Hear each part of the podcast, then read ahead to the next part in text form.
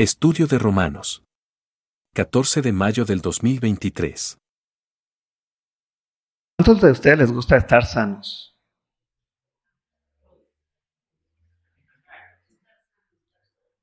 ¿Sí? A Nico no. Pero bien que se queja Nico, ¿verdad? No le gusta estar sano, pero bien que se queja. ¿Sí les gusta estar sanos? ¿Por qué?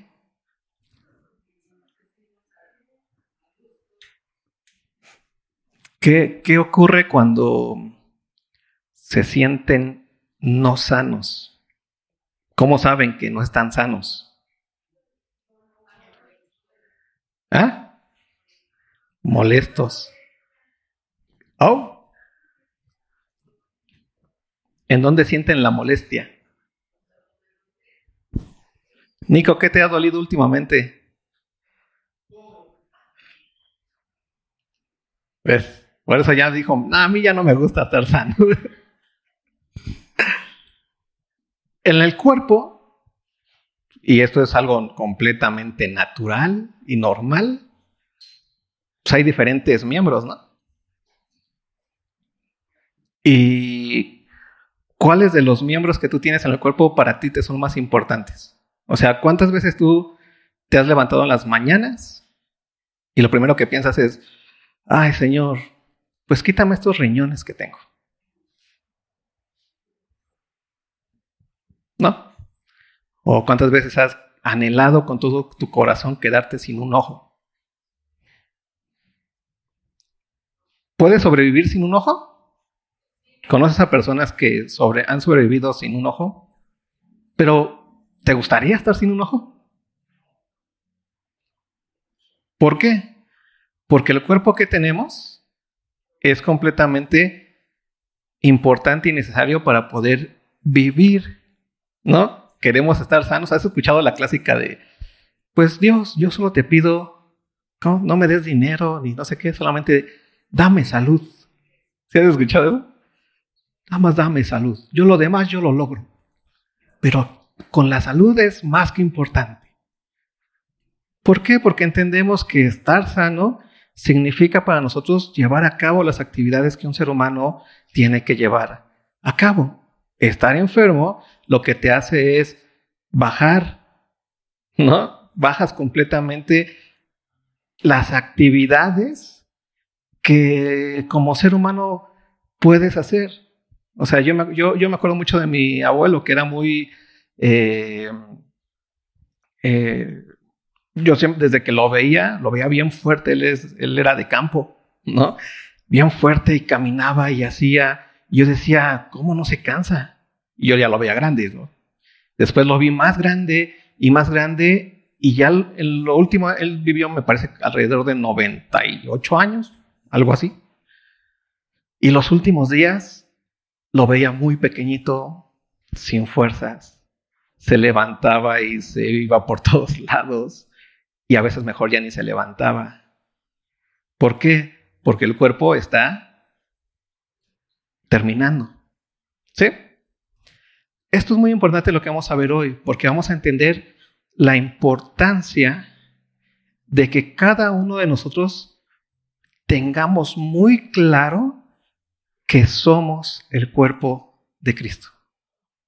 Y cuando hablamos de que somos el cuerpo de Cristo, estamos hablando de que tú y yo somos miembros de un cuerpo y que tenemos diferentes funciones. Y tú no puedes decir, ay, no entiendo esa parte de Pablo. Pablo puso el ejemplo perfecto, porque nosotros conocemos nuestro propio cuerpo y sabemos cuánto necesitamos cada miembro.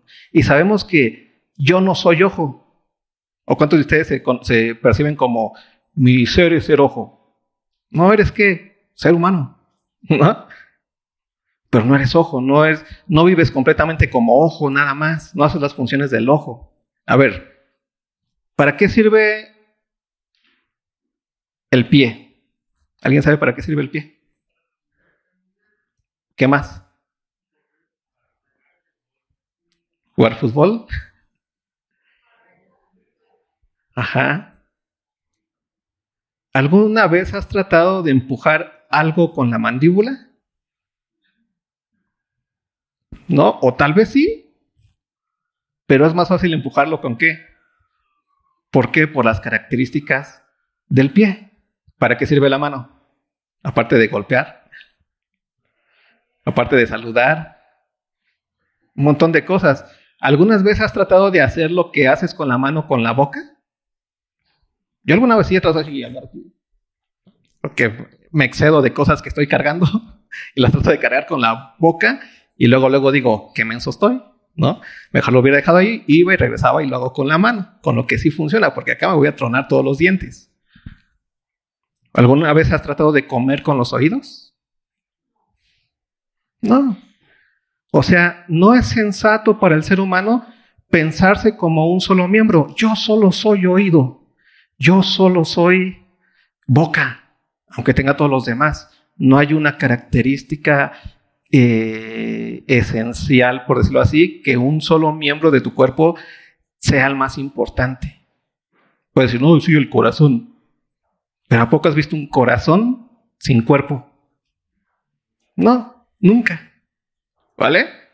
Entonces, lo que vamos a ver hoy es básicamente lo siguiente, y esto apréndetelo así muy bien, es que entendamos que tu nuevo nacimiento es un nuevo nacimiento como cuerpo, como miembro del cuerpo de Cristo. No es que, ah, yo soy salvo y tengo mi nuevo nacimiento y nací nuevo y te, te ves como un yo solito, sin la iglesia. Cuando tú naces de nuevo, naces como miembro de la iglesia. ¿Qué es la iglesia? El cuerpo de Cristo. Y eso significa que en tu vida, tu nueva vida es entonces, o tu tú, si lo quieres ver así, tu yo, es quien? La iglesia. ¿Por qué? Porque eres el cuerpo de Cristo. Y el cuerpo de Cristo no es uno solo, son muchos miembros. ¿Sí? Importante esto por lo que vamos a ver ahorita y por lo que significa para nosotros como iglesia y por lo que significa una iglesia sana. Una iglesia sana tiene que ver con que los miembros tengan un sano entendimiento de quiénes son en la iglesia. Y que esa es una realidad completa en tu vida. No hay una separación ya. Desde que naciste de nuevo ya no es un... Y mi vida secular y la iglesia. Tú eres iglesia. Donde quiera que te encuentres, eres iglesia. ¿Por qué? Porque has nacido de nuevo. Porque Cristo murió y porque Cristo qué? resucitó y porque Cristo viene, ¿por quién? Viene por su, su, iglesia. Pero cuando habla Cristo de que viene por su iglesia, viene por su iglesia que está conformada por diferentes miembros. Y tú eres parte de la iglesia porque eres qué? Miembro. ¿Sí? Y si eres miembro de la iglesia, no existes fuera de esa iglesia. No hay. No existe Nico y la, iglesia. En pocas palabras, cuando te enojas con la iglesia, ¿con quién te estás enojando? Contigo mismo. ¿Sí? Es que esos, ese Isaí no sabe hablar y debería de hacer esto. Eres tú mismo también. Estamos en las mismas, mijo. Somos miembros del mismo cuerpo. Entonces, entendiendo esto, vamos a Romanos 12.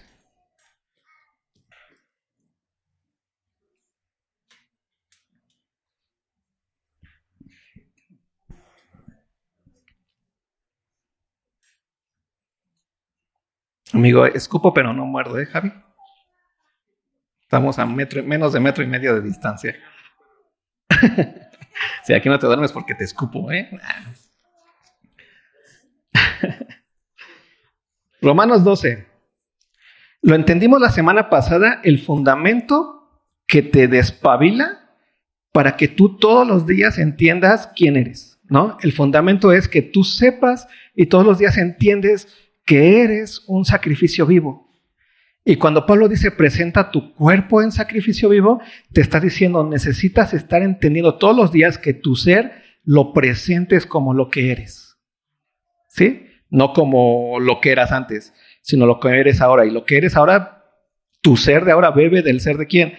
De Cristo. ¿Y Cristo quién es? El único sacrificio vivo, santo y agradable a Dios. Esa es nuestra realidad completa. ¿Sí? Y por lo tanto, la iglesia es un sacrificio vivo en este mundo. ¿Si te das cuenta de, eso? La iglesia es un sacrificio vivo en este mundo. Eso significa que nosotros somos el cuerpo material, si lo quieres ver así, corporal de Cristo en este mundo. Por eso es el sacrificio vivo, ese que murió y que también que resucitó. Esa es tu identidad y esa es mi identidad completamente. ¿Sí? Ya lo entendimos, ya lo vimos, pero ahora vamos a ver la siguiente parte de lo que es ser iglesia. Ve lo que dice Pablo en el versículo 3.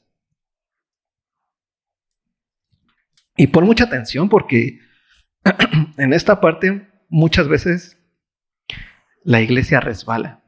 Ve lo que dice. Digo, pues, por la gracia que me es dada. ¿Cuál fue la gracia que le fue dada a Pablo? El ser apóstol, servidor de quién? De Cristo Jesús. Por la gracia que me fue dada. A cada cual que está entre vosotros. Ve esto. A cada uno por eso Pablo nos está hablando y te está diciendo en este momento, digo pues por la gracia que me es dada a cada cual que está en vosotros. Te está hablando ahora sí directamente, como miembro. Ve lo que primero tienes que entender tú, miembro de la iglesia de Cristo. Que no tenga más alto concepto de sí que el que debe de tener. Y me encanta esta parte. Hemos estado aprendiendo todo el tiempo, desde el principio de Romanos, que Dios lo que dice es. ¿Sí? ¿Es verdad lo que dice Dios? Ya lo aprendimos, les he hecho la pregunta al cansancio. ¿Cuántos ya aquí piensan que saben más que Dios? ¿Cuántos? Ya la lucha con el pecado, la fe nos salva de eso, porque la fe es que escuchar lo que Dios dice, entenderlo, entonces dependes de eso y te saca de esa idea de pensar que sabes más que Dios, y entonces dependes de la palabra de Dios. ¿Sí? Ahí vamos. Y luego Pablo está diciendo aquí, escucha por favor, que nadie tenga un concepto de sí más alto que el que debe de tener. Entonces lo que nos va a decir ahorita Pablo es, hey, escucha iglesia, escucha cada uno de los miembros que está aquí. Necesitas aprender a pensar no con un concepto más alto. Cuando habla Pablo de concepto más alto, no está hablando de orgullo, está hablando de un concepto que desborda lo que Dios dice. Si Dios dijo, ¿te acuerdas del problema de los fariseos? Dios dijo, descansen el sábado. ¿Y cuál fue el problema de los fariseos? ah, pues no solamente no voy, no, no solamente voy a descansar el sábado, sino tampoco voy a dar diez pasos. ¿Qué, hizo, ¿Qué hicieron ahí los fariseos? Se salieron de lo que Dios les había pedido. ¿Qué les había pedido? Que solamente descansaran el sábado. Y ellos qué hicieron? Pues no solamente descanso, sino que no voy a caminar diez pasos, ni siquiera cinco, ni dos, ni uno. Me quedo ahí en la cama porque ellos pensaban que eso era mejor. Cuando Dios les dijo simplemente descansen el sábado. Eso es tener un concepto más alto del que debes de tener. Otra vez tiene que ver con la relación, con lo que Dios dice de ti y lo que tú piensas de ti. ¿Sí? Y ve la otra parte, dice, sino que piense de sí con cordura. ¿Has visto a una persona no cuerda en la calle? Que cuando lo ves, ¿qué dices? Está loco, ¿no? Estás loco. Pero ¿qué, ¿qué, miras en ese ser humano? Alguien que está fuera de sus cabales, ¿no? Alguien que yo soy el rey de no sé qué. Y dices, ¿rey de dónde? Ve, todos pasan así, nadie te hace pleitesía. No, no estás pensando con cordura. Y una de las cosas importantes que tenemos como miembros del cuerpo de Cristo es que tenemos la capacidad de pensar con cordura de nosotros mismos, de ya no tener un más alto concepto de nosotros mismos, de ya escuchar lo que Dios dice y depender de lo que Dios dice. Tenemos ya la capacidad de fe. ¿Sí? Por eso nos salva de la lucha que traemos de no querer hacer lo que Dios dice, la lucha de pensar que sabemos más que Dios. Cuando Dios viene con su palabra, ¿qué hace? Su palabra nos limpia y nos pone otra vez en la cordura. ¿Va? Ve el siguiente punto. ¿Cuál es la cordura o cómo debemos de pensar? Conforme a la medida de fe que Dios repartió a cada uno. Y aquí está otra vez. Tú como miembro del cuerpo de Cristo, sí, necesitas entender tu identidad. En Cristo Jesús ya lo hemos entendido de una forma eh, espero que clara. ya lo hemos entendido, hemos nacido en Él, estamos en Cristo, nuestra esperanza es que Él viene, ya nuestros pecados han sido limpiados por completo, tenemos el Espíritu Santo, eso ya lo tenemos, somos sacrificios vivos, ya estamos pensando bien. Pero ahora Pablo dice, tienes que ser sensato también en otra cosa, en entender quién eres dentro de la iglesia o quién eres dentro del cuerpo de Cristo. Porque cuando tú entiendes quién eres dentro de la iglesia y cuando tú entiendes quién eres dentro del cuerpo de Cristo, entonces ocurrirá que la iglesia caminará hacia ser una iglesia sana. Cuando nos enfermamos, ya se los pregunté hace ratito, no estaban todos, pero cuando nos enfermamos, nos enfermamos porque falla qué? Algún miembro de nuestro cuerpecito, ¿no? como que siento que me duele la rodilla. Yo ya lo digo más seguido. como que siento que, que me duele el pulmón. ¿Y qué nos sentimos? Enfermos. ¿no? Nuestras capacidades ya no son las mismas de antes porque los miembros comienzan a fallar. ¿Sí? Una iglesia sana necesita miembros que sepa quiénes son dentro del cuerpo. Y si esos miembros que saben quiénes son dentro del cuerpo están queriendo ser, si saben que son mano, quieren ser pierna, están teniendo un concepto más alto de sí que el que deben de tener. ¿Por qué? Porque Dios los hizo manos, no piernas. No están pensando con cordura. Es una mano que quiere ser pierna. Y no es normal eso.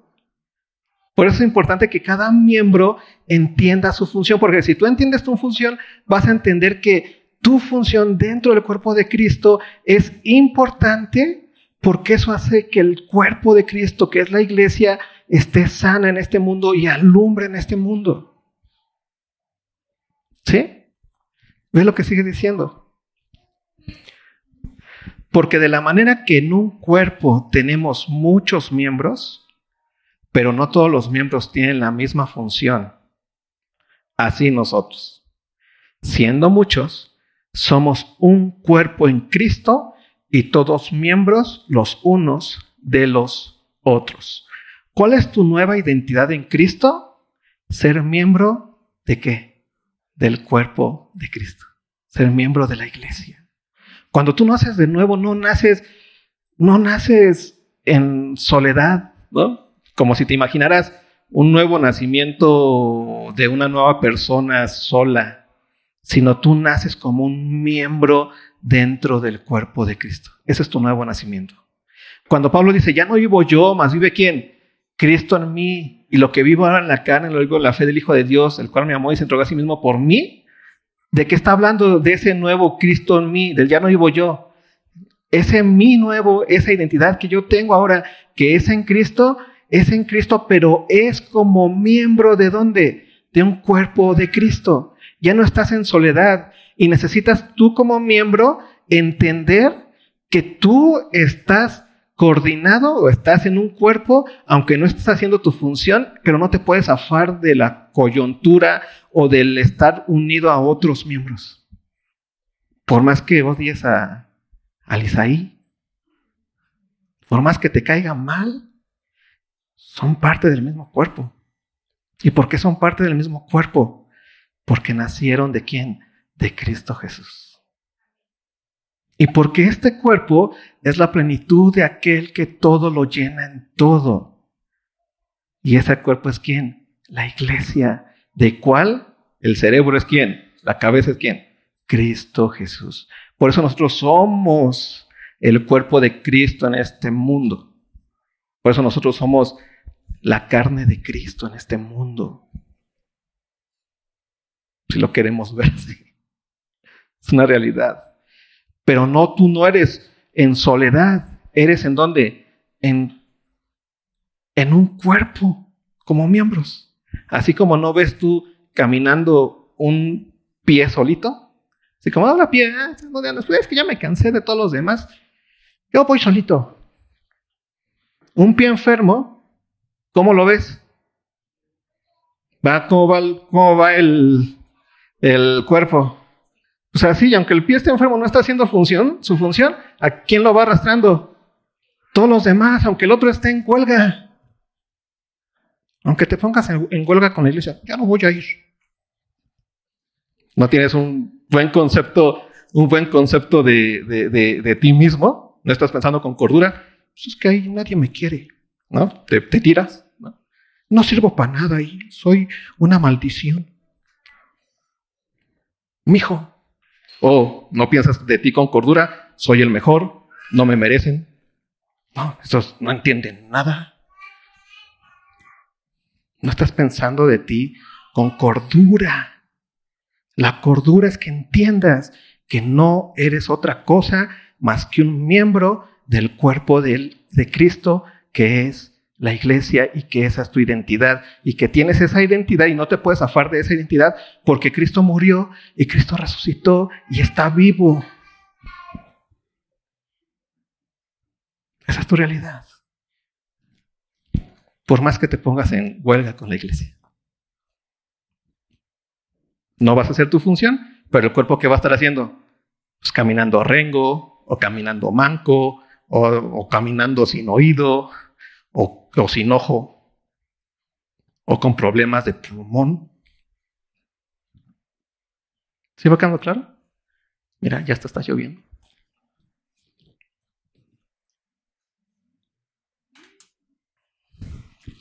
¿Sí? ¿Vamos bien hasta aquí?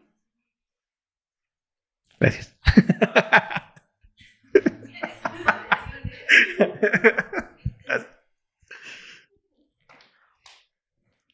Y aquí vamos a ver algo muy importante que tú debes de tener claro en tu cabecita. Tú tienes un, tú eres un miembro y todos los miembros tienen que una función, tienen un sentido, tienen un para qué. No es nada más así como un, tú soy mano, nada más me hizo Dios así, nada más para que sí, sino un para qué. Y un para qué es para que funcione y para que sea bueno para el cuerpo y para lograr lo que el cuerpo necesita o para expresar lo que el cuerpo necesita expresar o lo que haces tú con tu cuerpo. ¿No? Para eso sirven los miembros. Tienen una función. Ahora, tú como miembro de Cristo, Dios te dio una función dentro del cuerpo, dentro del cuerpo de Cristo. Pero ¿cómo sabemos las funciones que tenemos dentro del cuerpo de Cristo? Pablo nos va a hablar aquí de dones. Los dones para la iglesia son regalos que Dios, eh, de ahí viene la palabra don, caris, que es un regalo que Dios te ha dado, pero ese es un regalo no en el sentido de que, ay, sí, Dios me regaló un Corvette. Es un don, es un regalo, es una facultad, mejor dicho, que Dios te ha dado para que lleves a cabo la función que el cuerpo necesita de ti. Entonces, los dones espirituales que Dios da, que vienen por el nuevo nacimiento, son funciones que tú tienes para la edificación de quién? Del cuerpo de Cristo. ¿Sí? Otra vez. ¿Por qué creen que tenemos más fuerza en los pies que en, el, que en las manos?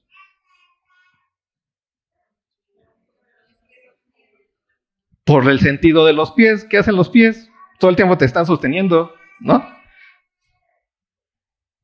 Ese es el punto. Nunca andamos, o has alguna vez tratado de andar con las manos. O aún los que tienen, no pueden ya caminar y están tratando y comienzan con las sillas de ruedas, les sienten el trabajo con las manos. ¿No? ¿Siempre andas con las manos? Bueno, caminando con las manos. Caminando de manos. Usando las manos para caminar.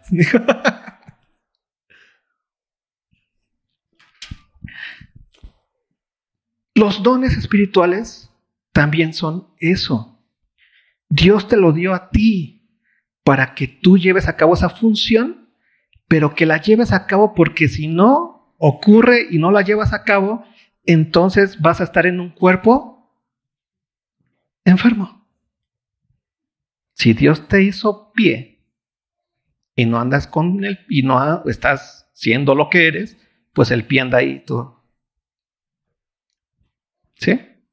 Si Dios te hizo ojo y ya dices, no quiero ver, pues andamos qué? Tuertos. Y así, Dios los dones. Y vamos a ver cuáles son esos dones que Dios dio en la iglesia. Y que tú por lo menos tienes uno. No tienes todos. Porque si no, serías que la iglesia solita. Y no necesitarías al otro pero por lo menos tienes uno. De aquí, ¿cuántos saben los dones que tiene? Dos. ¿Quién más? ¿Nadie más sabe los dones que tiene? ¿Cuántos años tiene que naciste de nuevo? ¿Eh? No escuché. ¿Cuántos años tiene que naciste de nuevo? Cuatro. ¿Tú no has nacido nuevo? Nace, de nuevo. ¿Cuántos? ¿Te das cuenta de lo que estamos viendo? Si no sabes qué eres, entonces el cuerpo en donde andas, ¿cómo ha estado?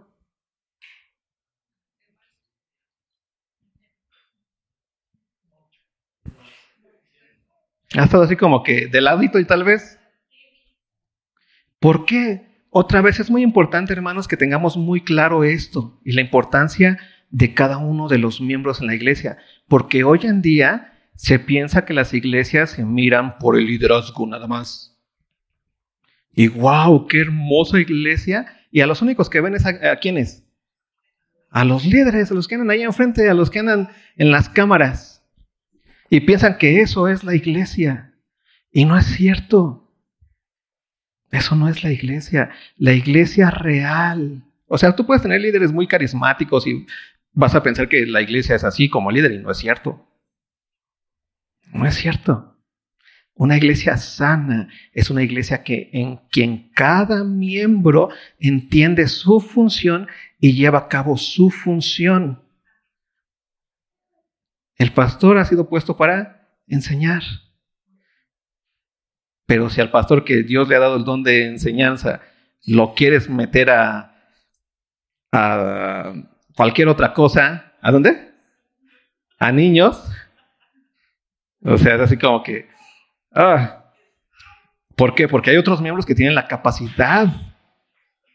Pipón, deja de estar haciendo. Llegas tarde y. Siempre lo quise decir, pero Pifón ya. Pifón me sirvió de chivo expiatorio. Entonces, es importante mirar la función que cada uno de nosotros tenemos dentro del cuerpo de Cristo. Y vamos a ver cuáles son los dones. Dice, versículo 6. De manera que, teniendo diferentes dones, según la gracia que nos es dada, y aquí comienza estas funciones que son de edificación dentro de la iglesia. Si el de profecía, ¿Qué es la profecía? ¿Algunos saben lo que es la profecía? Fuerte. Ajá, hablar la palabra de Dios. ¿Qué más? ¿Alguien que tenga otra idea de profecía? Bueno, ahí va la otra pregunta, tal vez. Eh, ¿Qué idea tiene el mundo de profecía? Exactamente. ¿Alguna vez has pensado que es así? Un mal augurio, ¿no? Algo que va a pasar en el, en el futuro, un sueño que va a ocurrir, es profetizarte directamente a ti qué te va a pasar mañana, ¿no? Esa no es profecía, eso es como adivinación y todas esas cosas. La profecía dentro de la palabra de Dios es hablar las palabras de Dios de parte de Dios. Por eso Dios muchas veces usaba a los verdaderos profetas para regañar a los falsos profetas, porque Dios le decía, tú hablas de tus entrañas, ¿no? Un profecía, un profecía, un profeta falso habla desde el pensamiento positivo, para entenderlo un poquito más, desde sí mismo. Y yo pienso que yo, y porque creo que Dios va a ser, habla desde el pensamiento positivo. Un verdadero profeta habla desde el momento en el que Dios lo llena de su palabra, pero está escuchando a Dios, y entonces, ¿qué es lo único que hace? Saca lo que escuchó de dónde? De Dios. Y entonces un profeta camina sobre la fe. ¿Por qué? ¿Qué es la fe? Escuchar a Dios, entender a Dios y depender de Dios. Pero el profeta, ¿cuál es su función? Ya ha escuchado, ya ha entendido, depende, pero no solamente se quedan esas tres, sino que hace, habla lo que Dios dice. ¿Sí? Ese es el profeta. ¿Se necesita eso dentro de la iglesia? Sí. Y, esto no es una cuestión mágica, es una cuestión de nuevo nacimiento en donde Dios te ha puesto a ti la facultad para ese fin. Hay hermanos que tienen una claridad de la palabra bien impresionante. O sea, yo me quedo, yo, yo me quedo así como sorprendido. Los escucho y digo, él, y habla la palabra, y escucha lo que Dios dice, y es capaz de escuchar y de detenerse y de decir si sí o si no. Eso es un profeta dentro de la iglesia. ¿Sí? ¿La necesitas tú? Sí, lo necesito yo. Sí, porque ¿cómo nos alimentamos los unos a los otros? ¿O cuál es el alimento real de la iglesia? ¿Cuál es? La palabra de Dios. ¿Es más importante el profeta? Pues puedes tener muchos profetas, pero si nada más estás escuchando y escuchando y escuchando y hablando y hablando, pero estás en tu camita así y necesitas ir a comer, pues por más que le digas, ven sopa, ven, y que quieras que Dios, y que entiendas perfectamente que Dios quiere que comas, pero no, no caminas. O sea, el profeta no es, y yo, yo solito voy a levantarme. No, el profeta que necesita las patas. Los pies, Nico, disculpe usted. Necesitamos los pies. ¿Tenemos la el funcionamiento de la profecía? Sí, hay hermanos que tienen esa capacidad claramente, pero necesitamos las otras funciones para poder alimentarnos. ¿Sí? Sabemos lo que Dios quiere, sabemos que es bueno la sopa, sabemos que es bueno para Dios, ah, lo sabemos, pero si los otros no hacen la función, ¿qué va a ocurrir? Ahí nos vamos a quedar echaditos. ¿Sí? Ve la otra parte. Dice, si el de profecía, úsese conforme a la medida de la fe. Ya entendimos por qué la medida de la fe. Porque el profeta es alguien que escucha. ¿Sí? Fe, de ahí viene. O si de, o de servicio. ¿Qué es servir?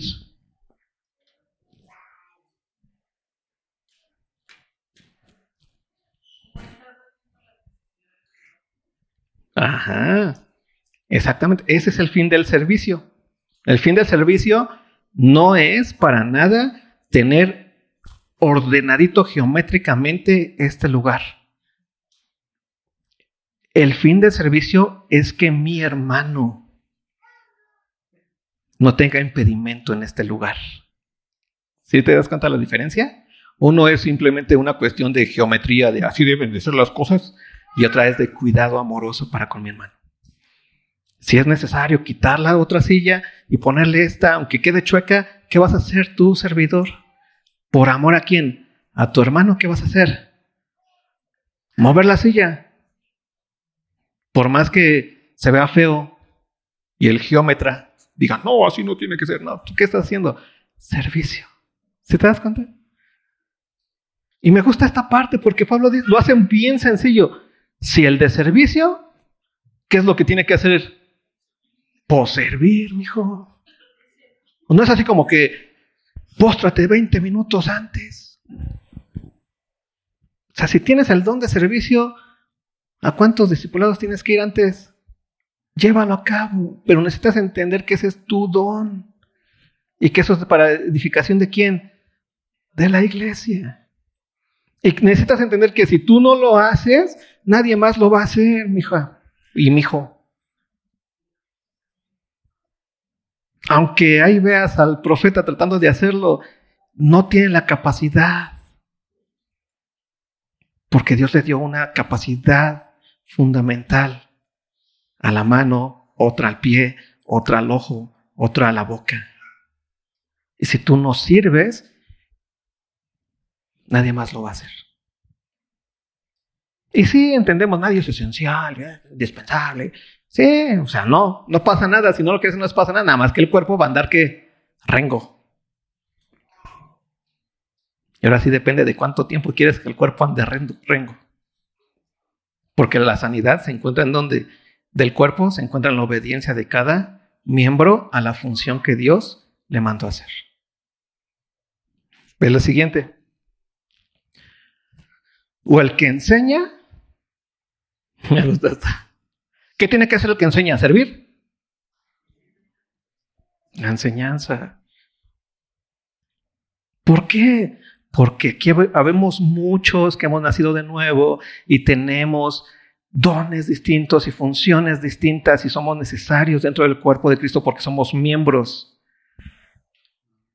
No, es que yo hasta que enseñe como enseña Moy, voy a enseñar. O yo hasta que no. Entender que Dios nos ha capacitado. Depender de lo que Dios nos ha dado. Eso es tener, eso es pensar de ti mismo con qué? Con cordura. Y entender que el cuerpo de Cristo requiere que tu miembro lleves a cabo la función que Dios te dio. No, yo estoy en un tiempo de, de ahí de, ¿cómo decirlo? de, de, bajo perfil en la iglesia. Yo soy bajo perfil, hermanito. Eso no existe. No existe el bajo perfil. Tienes un don. Llévalo a cabo porque si no, vamos a estar rengueando. Acá los líderes no son los super dupers. Necesitamos ser lo que Dios nos ha puesto a hacer dentro del cuerpo. Si tú dices, tengo bajo perfil, tienes un alto concepto de ti que no debes de tener. No estás pensando de ti con qué? Con cordura. Si estás en la iglesia, este es tu cuerpo, ¿qué es lo que tienes que hacer tu miembro? Llevar a cabo el don que Dios te dio. Siguiente, ya me pasé de lanza otra vez. No importa. Siempre me paso de lanza. Siguiente. ¿Mande? El que exhorta. ¿Qué es exhortar? No olvidarse de los que no vienen. Bonito, bonita forma. Aquí tenemos a una exhortadora profesional. La exhortación es eso. La exhortación es caminar con el otro que está medio rengueando. ¿Sí? ¿Y sabes? hay hermanos que lo tienen de una forma bien bella. Conmigo han caminado así, muchos hermanos. Y no creas que se sientan conmigo a darme teología y doctrina. A ver, Isaí, te voy a abrir la Biblia. Conozco una persona que me exhorta así, y nunca me dice, te voy a abrir la Biblia, Isaí. Me dice, Tú ya sabes de lo que te voy a hablar. Ya deja de estarte haciendo. Haz lo que tienes que hacer. Y me exhorta. Pero se acercó, estuvo ahí conmigo. Y yo lo veo y digo, ah, lo necesito. Es un hermoso don y la iglesia necesita este don. ¿Y qué hace el, que exhorta? ¿En qué? El que exhorta en la exhortación. Exhortar, lo necesitamos hacer. Exhortar a tu hermano. Y tú, bueno, ahorita te voy a decir cómo te vas a dar cuenta del don que tienes. Exhortar a tu hermano. El que reparte. ¿Qué es repartir? El que da, ¿no? El que toma de dónde? De donde hay. y lo reparte a quienes. Bueno, el que toma de, lo que es de todos. no, porque roban, ¿no? Es Robin Hood. El que toma de lo que es de todos y dónde lo reparte. ¿Hacia dónde? Hacia todos. ¿Sí? El que reparte, ¿y cuál es el punto esencial aquí? Con liberalidad. Y me gusta mucho esta parte. Porque el que da, lo tiene que hacer sin qué? Sin codicia. La codicia es como una especie de, esclavitud que no te permite sacar lo que sí tienes. O sea, no, porque la codicia es quererte quedar como rico pensando que eres rico, eh, guardando lo que tienes, pensando que eso te va a servir para toda la vida. Por eso eres codo. el que es libre de eso, con liberalidad, lo da no mirando el codo, si lo quieres ver así, sino mirando la necesidad de quién, de la otra persona.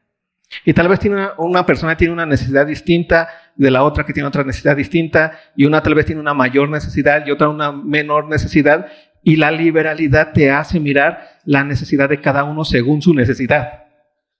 Porque muchas veces podemos decir, no, nada más hay que darle cinco pesos a todos.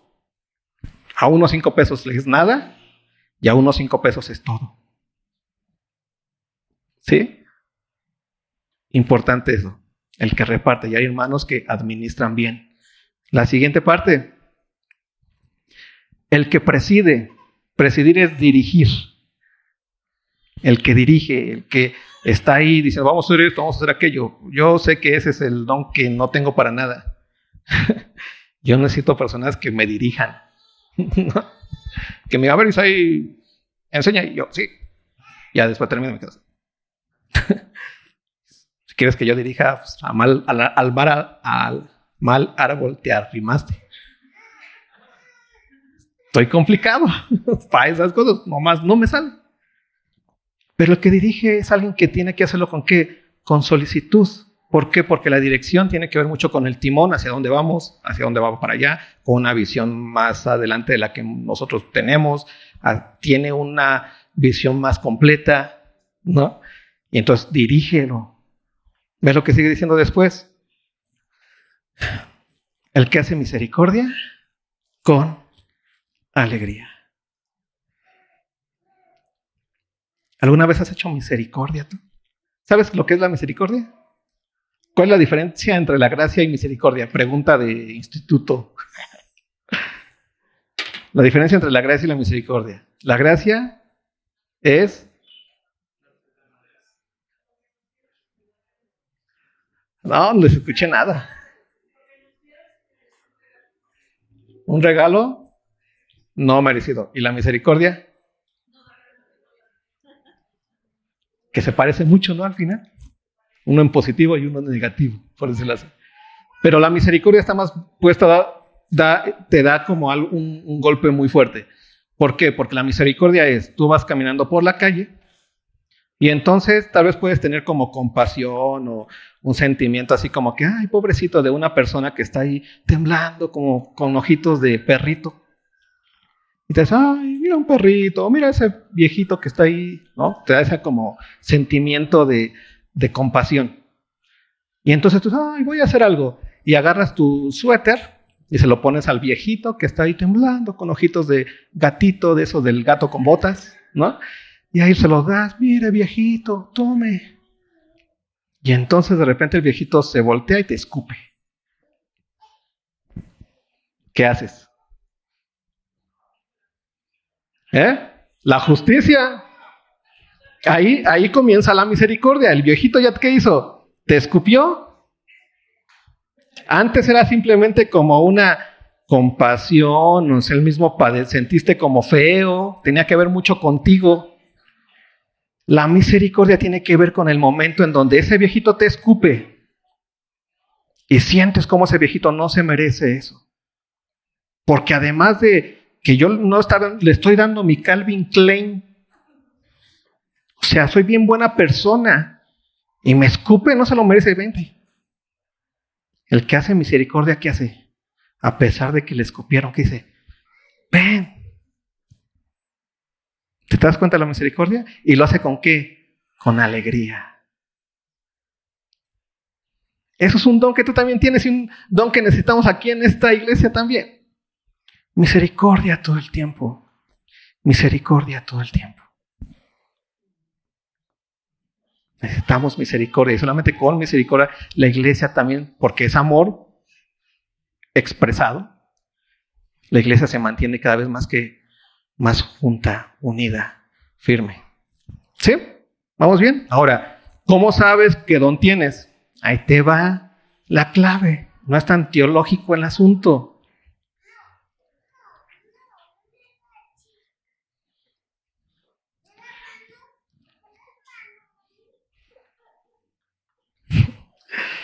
El que profetiza conforme a la medida de la fe, ¿no?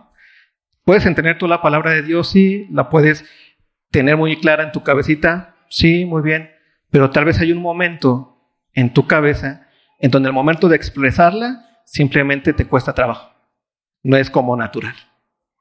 Y entonces dices, ah, bueno, no tengo el de profecía, tengo fe, escucho, entiendo, para el momento de expresarla no tengo esa seguridad, no es como, no es algo natural. ¿Sí? Entonces, tal vez no tienes ese don. Siguiente, pero si sí te es muy natural, expresar la palabra de Dios, la entiendes perfectamente, puedes captar lo que Dios está diciendo y lo expresas, entonces tienes el don de profecía. ¿Y qué tienes que hacer? Pues llevarlo a cabo. Es algo natural. Siguiente don. El de servicio. ¿Cuántos de ustedes han visto en algún momento que se requiere algo en la iglesia y sales a hacerlo sin que Moy te diga? ¿Lo has hecho alguna vez? Ah, es que ese hermano como que veo que está cansado y le llevas una silla. ¿Lo has hecho alguna vez? O cualquier otra cosa que tenga que ver con servicio. Si lo has hecho alguna vez, entonces ¿cuál es tu don? El de servicio. ¿Por qué? Porque el que tiene el don de servicio, ¿qué hace? Sirve. Siguiente. El de enseñanza. ¿Sí bueno el de enseñanza? Sí. El de enseñanza, ¿cuál es la diferencia entre el don de profecía y el don de enseñanza? El don de profecía es un hablar lo que Dios dice con claridad y con fluidez, pero el don de enseñanza tiene que ver con explicar cómo funciona. ¿Sí? Hay una distinción ahí. ¿Mande? ¿Cómo explicarlo? Más que aplicarlo, explicarlo. Como el, el, imagínate, el don de profecía te dice, Dios te ama. Es un don de profecía, porque Dios te ama, ¿no? Y el maestro toma eso y dice, así es como funciona el amor de Dios. ¿Te das cuenta de la diferencia? Ese es el don de enseñanza. Es como lo que ocurre con los niños. Creo que es muy claro con niños. ¿Qué hace, qué hace el maestro de niños? Toma la enseñanza, la, palabra de Dios y la traduce a dónde? A niños. Y busca la forma de que el niño entienda. Y ahí está Javier corriendo por todos lados. Y vente para acá. Y ve que uno ya se fue. Y entonces agarra acá. ¿Qué, ¿Qué está ejerciendo Javier ahí con el niño? El de enseñanza. Y pasa lo mismo con los maestros. Cuando tú estás aquí enfrente, yo veo sus caritas. Y no soy como Javier que digo, a ver, vente para acá, vente para allá, pero veo sus caritas de... Digo, ah, bueno, tengo que regresarme tantito. Un maestro es un repetidor. ¿Sí? Pero que ya quedó claro. O tal vez no soy maestro. Y la última parte, el que exhorta. ¿Alguna vez has visto a un hermano y te has preguntado, oye, ¿por qué no ha venido? ¿Qué estará pasando con él? ¿Cómo estará? Y te acercas y tal vez no le dices, te voy a regañar y te voy a dar bibliazos. Lo que le dices es, qué bueno verte. Y le abrazas. Le dices, quiero, vente. Y le animas. ¿Te ha pasado eso? ¿Qué don tienes? El de exhortación. Siguiente. El de presidir. ¿Quién tiene el de... ¿Eh? ¿Ah? El de repartir. Uy, disculpe. el de repartir. Es importante que tengamos claro dentro de la iglesia las necesidades que hay y entonces así poder llevar a cabo la repartición de, los, de lo que tenemos. ¿no? Eso otros hermanos lo, lo, lo, lo, Si lo tienes tú y lo has hecho, pues ese es el don que tienes, o ese es lo que te preocupa, es el don que tienes. El de presidir, ¿Alguna vez has pensado, ay, estaría padre poder hacer esto porque nos llevaría esto a la iglesia, haríamos aquí y allá? Eh, ¿Lo has hecho alguna vez? Ah, eh, falta el, el, grupo de hombres. Si están esperando que yo lo, lo, lo ponga y esas cosas, no va a pasar. A mí tú Ya me apagaron el, tiempo. Ahora se aguanta. Ahora lo doble, nada. que se aguanten ahora. El de presidir lo acaba de hacer. Entonces, suficiente de ti, exacto. Entonces, el de presidir, el que hace eso, e, eso es el que hace el, el de presidir, el que va dirigiendo hacia dónde y va poniendo eh, eh, a las personas para que el cuerpo de Cristo se lleve a cabo. Y terminamos con esta última parte, que es el de misericordia. Y el de que hace misericordia tiene que ver y es muy importante porque es aquel que es capaz de cuidar a la iglesia de los problemas entre hermanos. Es el único que es capaz de decir, ah, sí, me escupió, no importa. Y también puede decirle al otro hermano, te escupió, ¿sabes qué? Somos un cuerpo. ¿Sí? ¿Qué tiene que hacer el que hace misericordia? Y aparte no solamente lo hace como que, ni modo, lo tengo que perdonar, sino lo hace con qué? Con alegría. ¿Sí? Porque él entiende perfectamente que estamos unidos por el amor de Cristo. Y que el amor de Cristo es suficiente para todos. Y es alegre poder amarnos una y otra y otra vez. Así que importante, y ya me, ya me callo. Importante, entiende que si has nacido de nuevo, naciste de nuevo como miembro del cuerpo de Cristo. No te puedes zafar, por más que digas, yo no quiero saber nada de esos hipócritas y de esos de lo peor, pues eres parte de ese cuerpo. Por más que digas, no, me pongo en huelga y no voy a llevar a cabo mis mis dones, pues el ser cuerpo en donde eres parte, pues va a andar rengo. No te desapareces, ¿eh? nada más porque te pones en huelga. No te desapareces nada más porque andas en perfil bajo. No te desapareces. Eres parte del cuerpo y va a andar rengueando. Así que deja de tener un alto concepto de ti. Piensa, piensa de ti con qué? Con cordura. Mira el don que tienes y llévalo a cabo. Porque solamente así vamos a ser una iglesia sana que camina, que alumbra y que muestra quién es Cristo en este mundo.